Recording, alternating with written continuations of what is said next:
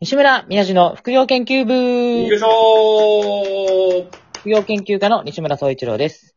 このラジオでは私、西村総一郎が副業の魅力を余すことなくお伝えする副業家の副業家による副業家のための番組となっております。アシスタントの二分の五、宮地です。よろしくお願いいたします。お願お願いします。いします。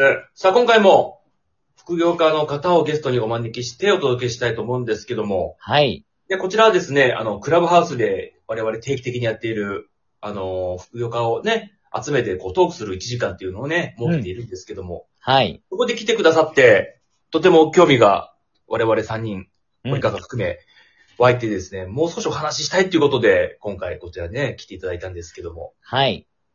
早速ですけども、えーゲスト、自己紹介をしていただきましょうか。よろしくお願いします。はい。お願いします。はーい。ありがとうございます。はい。声優シンガー兼、ウェブデザイナーとして活動しております。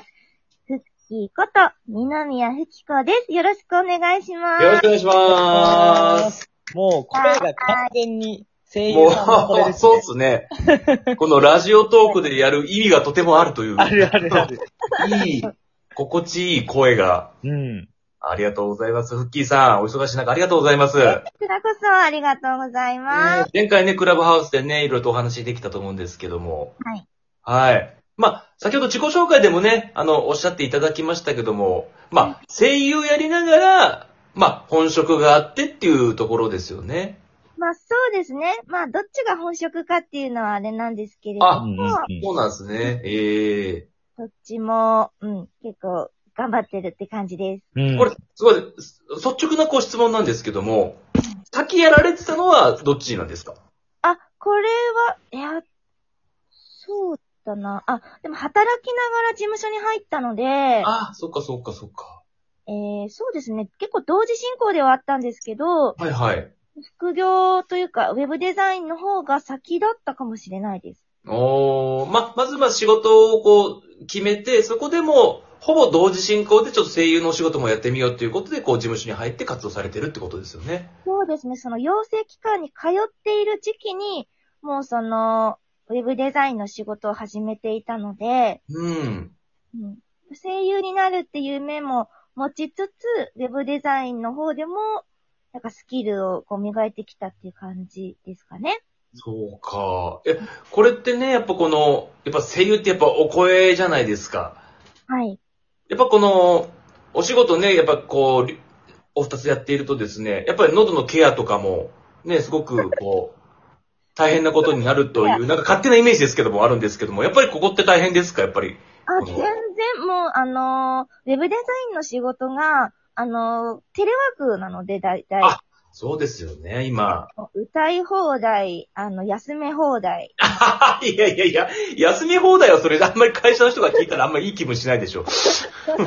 あ、喉を休め放題。ああ、喉をね、そういうことですね。はい、すいません休め放題です。はい。ああ、じゃあ、今このコロナで、まあ、言い方あれですけど、まあ、怪我の巧妙じゃないですけども、まあ、家で今お仕事できるから、喉もしっかりこう、休めれるというところですよね。ね。あの、私がその、携わっているウェブデザインがですね、はい。テレワークを推奨しようっていう、あの、ツールの一つなので、へえ。今回がもう完全にテレワークを推奨しているんですよ。あ、これってちなみにもう今コロナで皆さんこう、急ぎ足でこう、テレワークを整えた感じありますけども、ふっきーさんのその会社っていうのは、コロナの前からもそういうテレワークは推奨していたってことですかそうなんです。だからその、まあ、自制が後押しししてるっていうか、もう結構みんなその、こういうコロナになってしまった、まあ、せいもあって、そういうツールの認知度が、まあ、ちょっとずつ高くなってるっていう、こういうのもあったりして。ええうん。すごい。じゃあもう、初めにちょっともう目つけてたんですね、その会社自体が。もう、あこれーはちょっとで、こう文化として絶対こうは、こう根付いていくっていう。そうですね。まあ、10年後も生き残る、あの、会社に、っていうような感じでも、うん。すごいっすね。で、うん。すごいっすね。え、こうちなみにすいませんね、あの、本当に質問ばっかりして申し訳ないですけども、こうテレワークを、これをこう、会社で全面でこう推奨していこうっていうのは、どそのプロジェクトってどれくらい前から動き出してたんですかどれぐらい前いや、もうサービスとしてはもう、 6、7年目ええで、あ、そうなんすね。そうですね。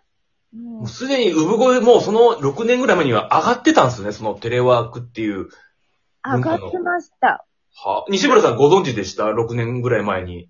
もちろんもちろん、あの、なんなら20年ぐらい前から、そのテレワーク推進協会みたいなことをやってる、あのね、方がいたりして、ええそうなんすかテレワークすいません、もう僕なんて、やっぱちょっとテレワークっていうのは、このね、言い方はあれですけども、コロナで、やっとやり出したっていうぐらいだから、もう産声自体は本当2、3年前に上がったんじゃないかなと思ってましたけど、うん。 20年ぐらい前から上がっていたんですね。すごいっすね。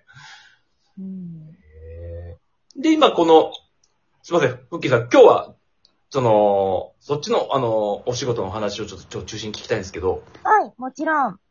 そのコロナがこうね、は、は、もうね、パンデミック、まあね、世界がね、もうコロナですごくね、大変な時期になっちゃいましたけども、はい。そこからこの会社の動きってどういう変化になっていくんですかまあ推奨してて、実際もうどこの会社ももうテレワークをしだしたっていうことで。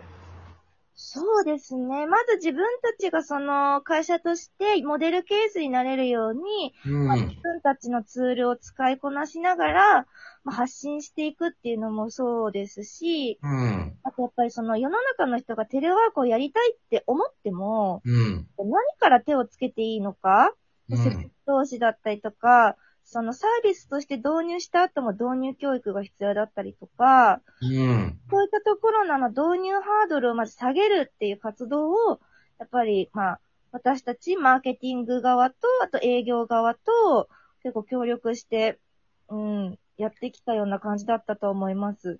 おー、すごい。あのーもう一個質問なんですけども、はい。まあ、コロナね、多分、先ほどもね、ちょっと流れでおっしゃってましたけど、まあ、多分、5年も10年後も残る多分文化だと思うんですけども、うんそのフッキーさんが思う、このテレワークの、こういうなんか未来になるんじゃないかっていう、ちょっと、まあ、未来予想図じゃないですけど、なんかそういうのがあればちょっと伺いたいんですけども。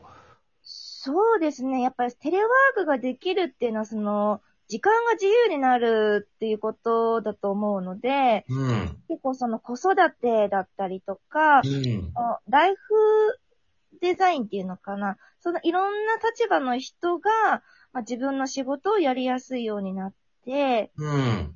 うん、なんだろう。そういう、いろんな子育てとか、まあ家庭のこととか、自分のやりたいこととかも両立しながらうん、そういう時間を自由になって働けるっていう、みんなが幸せに働けるみたいにうん。なるんじゃないのかなっていうのは、思っていますね。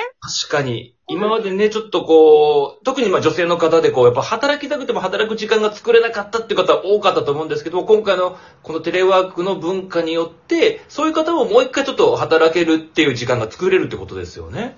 そうですね。うーん、そうですよね。うわ、めちゃくちゃいい話聞け た。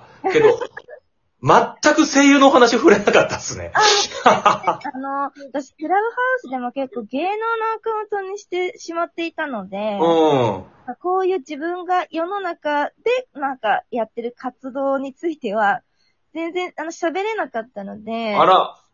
あの逆に今すごく嬉しいですわ。あははそうなんですね。そうですよね。まずこう、声優の方多分ね、あの、スポットライト当たること多かったと思いますけど、僕ちょっと、あの、その逆の方を今日ね、たっぷりちょっとお話ししちゃいましたけど、でも、あふっきーさんが逆に、そうやって喜んでいただけたら、我々としても幸いでございますけども。い西村さんすいません。ちょっと今回ね、私がいかんせんこうテレワークのちょっと事情をすごくあの興味があったもので、いやいやいやこちらにちょっとね、多くお話ししてしまいましたけども、次回、これあのー木曜日、またちょっとお話ししたいなと思いますので、次はあの、声優のお話を少しあの、中心にそうですね。伺えれたと思いますので、またお付き合いの方よろしくお願いいたします。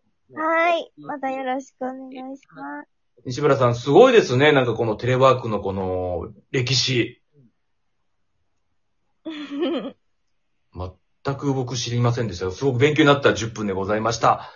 ということで、あの、また次回、あの、ふっきーさんにはあの、お付き合いいただきまして、次は声優のお話などをこう中心に伺えれた部分、うか伺えれたらと思いますので、よろしくお願いいたします。はい。よろしくお願いします。ということで、本日は以上でございます。また次回お会いしましょう。さよなら。さよなら。